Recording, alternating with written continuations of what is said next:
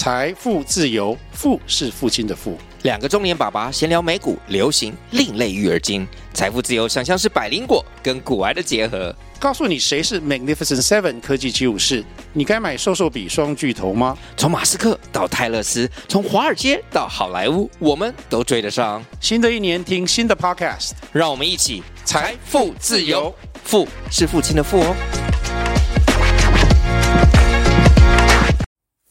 Hello，各位早安，欢迎收听十分钟世界经济新闻，我是 Go。今天是二零二三年十二月二十一号，礼拜四。哇，好快哦！我今天上班上完，我就可以准备休假，要回台湾过圣诞节了，就好期待。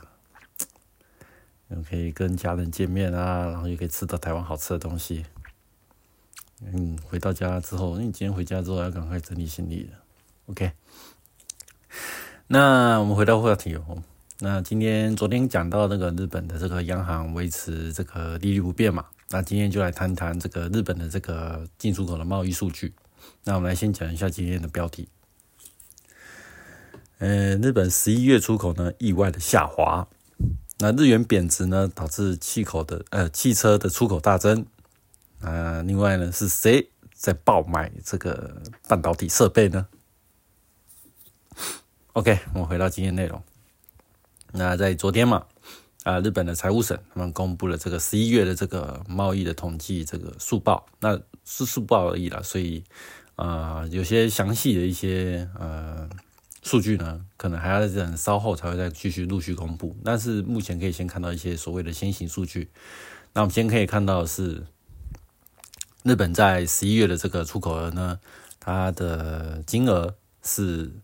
啊。八点八二兆日元，那跟去年比起来是稍微减少了那一点点，啊，年减了百分之零点二八。那市场预期呢是说这一次很可能是做一个正增长的百分之一点二一点五，那没想到竟然是变得稍微有点衰退那这个部分是有点出乎市场的预料。那进口额呢是啊九点六兆日元，啊，跟去年。啊，相比是衰退了非常多，这个是已经年减了百分之十一点九了，将近十二趴。那日本它这个我们知道嘛，如果要算那个贸易顺差逆差是出口减进口嘛，那只要是正的就是顺差，只要是负的就是逆差嘛。那现在日本十一月的这个数据呢，它是贸易逆差，那金额现在目前是达到七千七百亿日元。呃，这个利差的这个金额呢，跟去年的这个同期相比呢，其实已经小非常多了，它已经缩小了百分之六十二趴。主要是因为呃是受到这个进口这个下降的这个因素，所以才会把这个啊逆差这个数字给缩小，并不是说因为日本的这个出口突然变得非常强劲。所以说，嗯，以这段时间来讲，日本我们知道嘛，今年不是日本的那个。汇率方面不是做了一个从呃从一百二吧年初一百一百三一百二那时候的水准，到现在十一月达到最高值一百五十块嘛？那这段就是嗯将近的下跌多少啊？哇，一百三一百二，将近有十几趴多诶、这个跌幅其实还蛮恐怖的，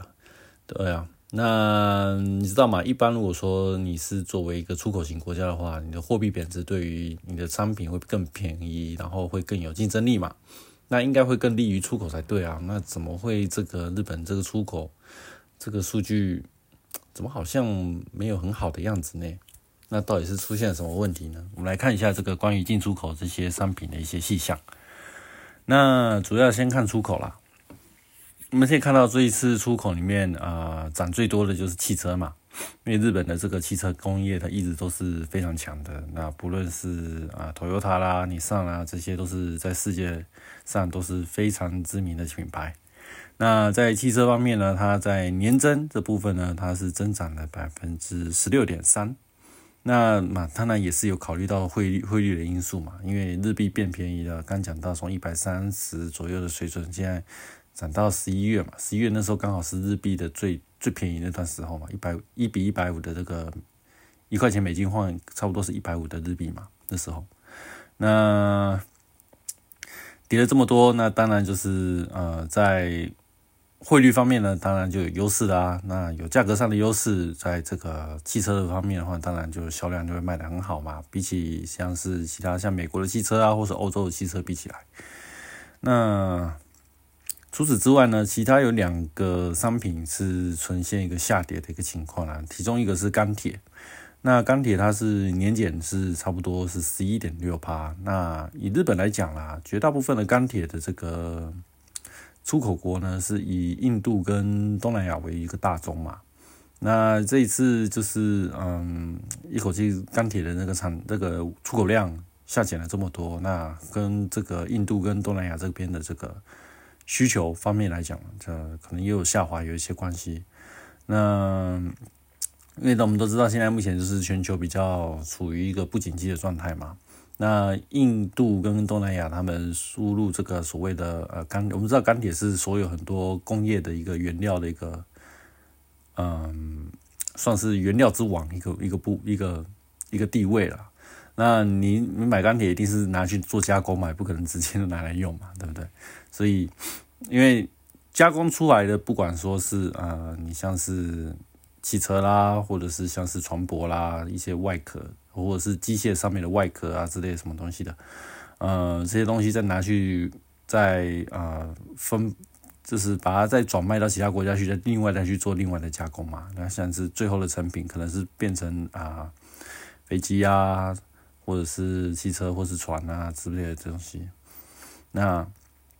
或可能是因为受到全球的这个需求降温的一个影响，所以。在普遍，尤其像是重工业这种的需求的话，其实就做了一个非常诶相当一个下减的一个地步嘛。因为我们都知道，呃，重工业的部分出厂的商品基本上都是以长期大型的耐久材为主嘛。那在这种高利率的一个状况之下，啊，首先第一个就是呃，不管是不是个人呐，那企业的部分它也会尽量的去减少做一个啊。呃，所谓的设备投资的一个部分嘛，所以像是呃，不管是飞机啦、船舶啦，或是大型机械类的一些物品，这个部分的话，订单就会相对就减少嘛。那以个人来讲的话，就是买车的人就变少了嘛，因为今年经济不景气，当然买车的数量这个销这个销售额就会开始降低嘛。那因为这些种种的因素呢，所以导致这个钢铁呢，它是作为一个啊。商品的一个很非常初级的一个原料，那在这个初级的一个加工料了，那这个部分的话，呃，需求减少这是可以预想得到的。那另外一个日本在这个商品下跌的部分的话，就是主要是半导体设备。那因为是受到现在半导体现在目前是到一个呃，它周期到了啦，因为基基本上如果是对半导体这个行业稍微熟悉的话，差不多都会。对于半导体，它是有一个周期性的一个商业周期，这个应该会相当有点熟悉了。那差不多就是每两三年会做一个循环那现在刚刚好，就是因为我们都知道，二一年、二二年的时候，就是发生那个所谓的晶片荒嘛。然后不管是什么东西，不管是电动车缺晶片啊，车子也缺晶片啊，还有家电也缺晶片，不管什么都是缺晶片。然后晶片就是啊，大家都开始啊。呃，不管是晶片厂开始赶工造晶片啊，或者是呃设备商开始赶工再去造那些生产设备啊，然后那些盖厂房的就盖厂房啊之类的。那突然到了二零二二三年的时候呢，就是整个半导体行业呢就出现一个非常大一个降温嘛。那有一部分就是说，那是当初这个当时这个订单啊下的太多了，所以呃这个库存跟到现在还没有消化完毕。那库存如果没有消化完毕的话，那你自然就不会再去买，再不会再不然，自然就不会去下新的订单嘛。那想当然，这个销售量就会开始做一个下减的一个动作。那销售量一下减，那你自然对于这个半导体设备投资就会跟着一个跟着做减少的动作嘛。那以日本来讲，日本在半导体这个行业里面呢。基本上，它擅长的部分是做呃所谓的半导体的一些，像是呃化工原料的部分，像是所谓的光阻剂啊，或者是一些其他的一些化工原料啊，还有像是呃嗯那什么啊，对，半导体的设备嘛，像是不管说是啊所谓的涂膜或者是洗净的设备这些东西或是加热的一些设备，这些东西其实都是以半一大部分都是以日本为大宗啦。啊，啊光刻机呢，大家都知道，一定就是爱思摩最强嘛。对啊，其实日本也有光刻机啊，像尼控这些东西，可是相对比起来，嗯，它比较像呃，比较像是嗯，怎么讲？嗯，比较像是一般制成啊。你像如果说像是那种像是高阶制成的那种的极紫外光那种的那种光刻机，那当然爱思摩尔它这个部分是百分之百的垄断，这个是完全是比不上的。但日本来讲的话，其他一些半导体设备的话，在世界上的那个所谓的占比依然是没有一半，也是 至至少都有五六成以上。对，OK，那所以说这一次的半导体设备呢，会受到这个所谓的呃半导体这个设备哎半导体产业的一个景气循环的一个效果，现在目前就是刚好走到一个低点的一个状况。所以今年这个半导体设备的出口就不是那么好啦。那我们来看一下进口。那进口的部分呢？那基本上就是受到这个，呃，主要是能源、能源、能源这个部分的这个价格跟去年比起来，已经做了一个大幅的回调嘛。不管是煤矿，或者是液化天然气，或者是石油这些东西，都是做大幅的这个。价格做一个大幅的回调，所以呢，在这次进口这方面，呃，缩减了这么多，那完完全全都是因为这个，主要是因为受到这个能源价格下降的原因。那价格下降了，那你总体的这个销，整体的这个进口额，它就会跟着一起做一个下降一个动作嘛，东西变便宜了嘛，你直接这样这样想就对了。那煤炭的部分呢，它年减是到了百分之四十八，天然气的部分是年减三十一、三十四趴。那石油的话是年减十一趴，其实幅度还是蛮多的。OK，那我们来刚讲完商品嘛，我们来看看呃，跟其他一些呃国家的一些贸易的状况。那日本在十一月，今年这个十一月部分有发生什么样的进展呢？我们先看对美贸易。那日本呢，对美贸易一直以来都是属于啊，诶，一直都是属于贸易顺差这个部分。那主要是现在目前日本对这个美国的这个出口啊，那现在是十一月的部分的数据是一点八亿兆日元，那年增率是百分之五，那已经是连续二十六个月做一个呃，就是出口出口额做一个增长的一个趋势。那这一次的出口里面呢，做到一个商品大增，主要还是汽车啦，对，因为。汇率变便宜的话，那就是相对的，就是以美国民众来讲的话，他们在这个购车的选择上，那买日本车，那相对的 CP 值就比较高嘛。因为日本车性能也算是不错，特别是因为能源高涨的这个部分嘛。那日本现在目前因为有那个所谓的油气那个油电混合车的这个部分，因为嗯，你要说现在买这种电器那个什么谓的那个电动车。那虽然是未来的一个趋势啊，所以而且它也不用加油嘛。但是呢，你想，毕竟电动车还是比较贵，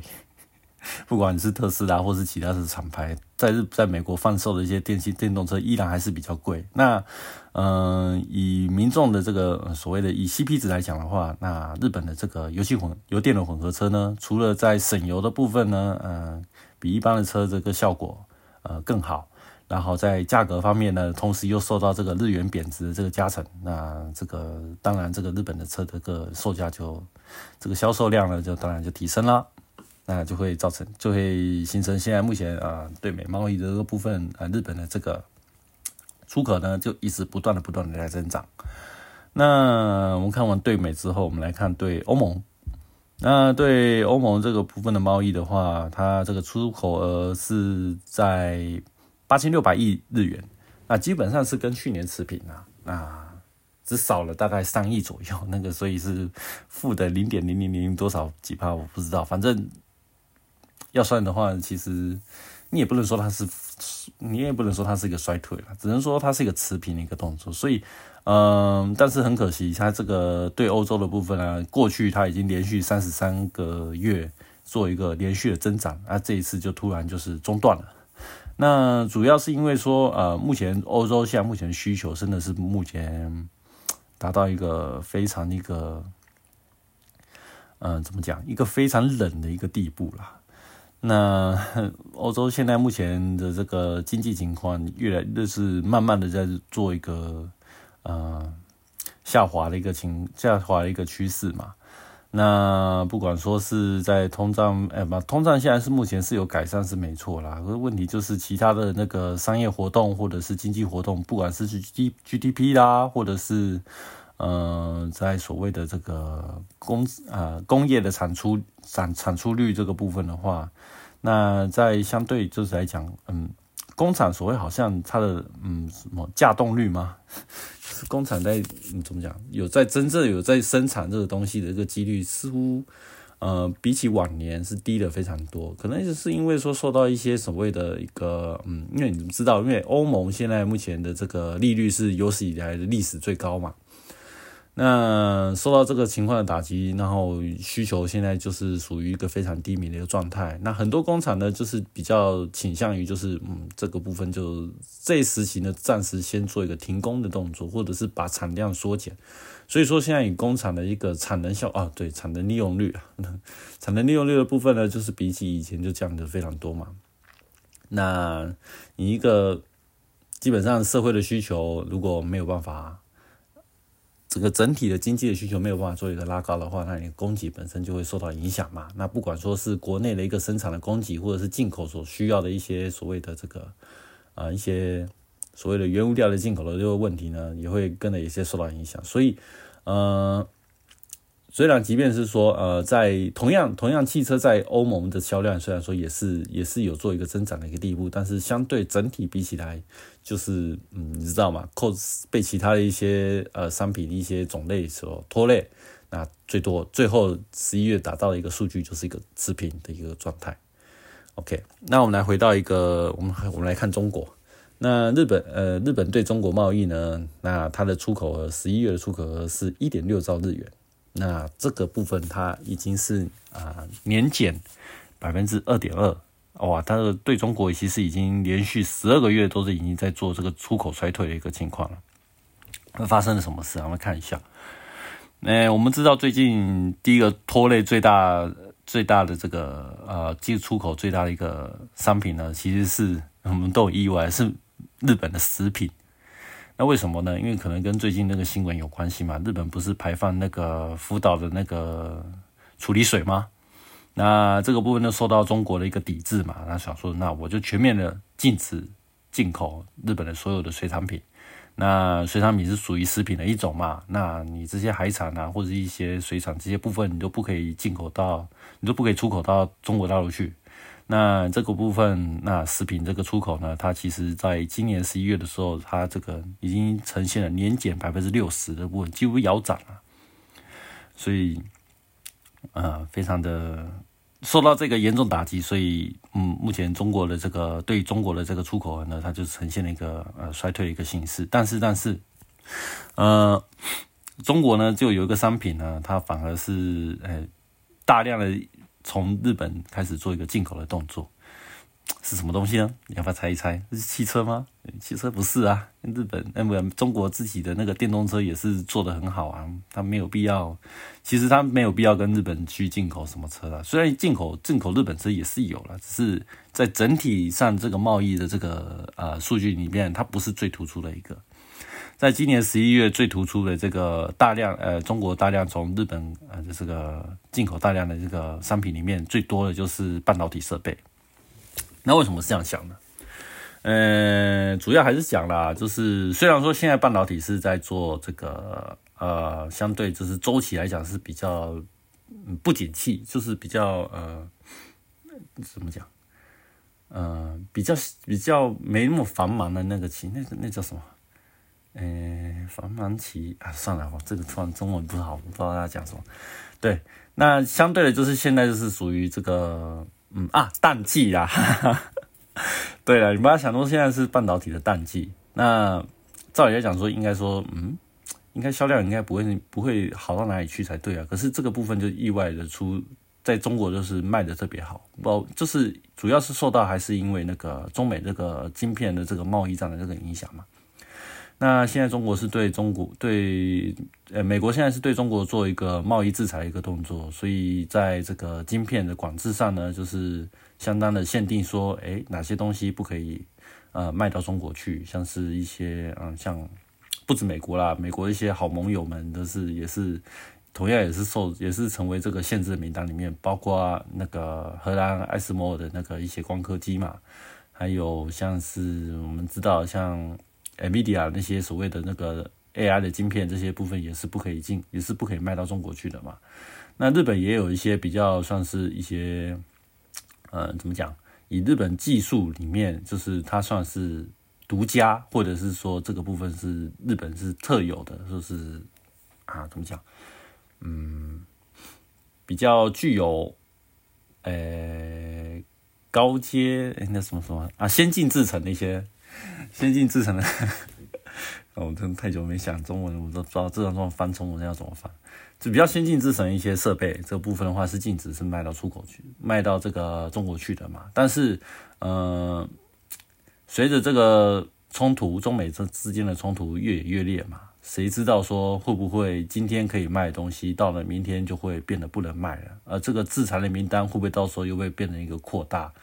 啊的一个情况，所以现在中国就是，其实他也不管，不想管，他也现在就是说尽量能买多少就买多少，所以也没有去顾虑到说接下来他未来这个呃，不管说是晶片厂啊，或者是半导体公司啊，所谓的扩产的一个呃呃嗯扩产或是盖盖新厂房的一个进度，不管它这个所谓的进度如何，总之就是现在能能多买就尽量多买。那想当然，日本这边呃这个。半导体设备商嘛，能多卖就多卖嘛，反正现在淡季嘛，多赚一点也是不错啊，所以就会造成现在目前那个状况，就是说，哎，即便现在是一个半导体一个淡季的情况，那绝大部分呢，哎，但这一部分的这个销量呢，全都基本都基本上都被中国给买走了。那我自己也是在半导体设备上上。在半导体设备里面公司里面上班的，所以我自自自己也知道了。因为那时候怎么讲，去年十一月真的是忙到快翻起来那种情况。到了今年年初吧，原本原本很忙的那时候的一个状态呢，突然就变得，哎，怎么怎么好像，嗯，怎么公司的 schedule 都突然变得先变少了？怎么怎么今年这个月的要做的机台怎么会变得那么少嘞？那种情况就是突然变得很闲，但是呢。你变得很闲瘦，但是每一天每一天还是有新的一些所谓的机台要做嘛。但是我们那时候是仔细的看一下，哎，怎么好像最近这些跟我们公司下定的这些所谓的客户啊，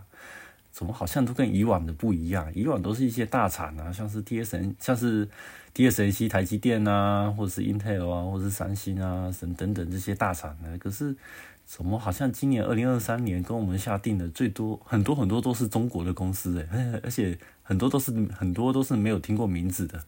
所以啊，原来如此啊，就是看到现在这个日本的这个进出口的数据哦，原来如此，原来所以才会啊，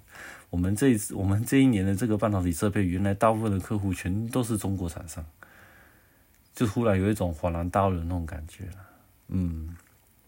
OK 啦，那今天的分享到这边啦，那我们下个时间再慢慢的谈其他一些内容吧。那今天的分享到这边啦，拜拜。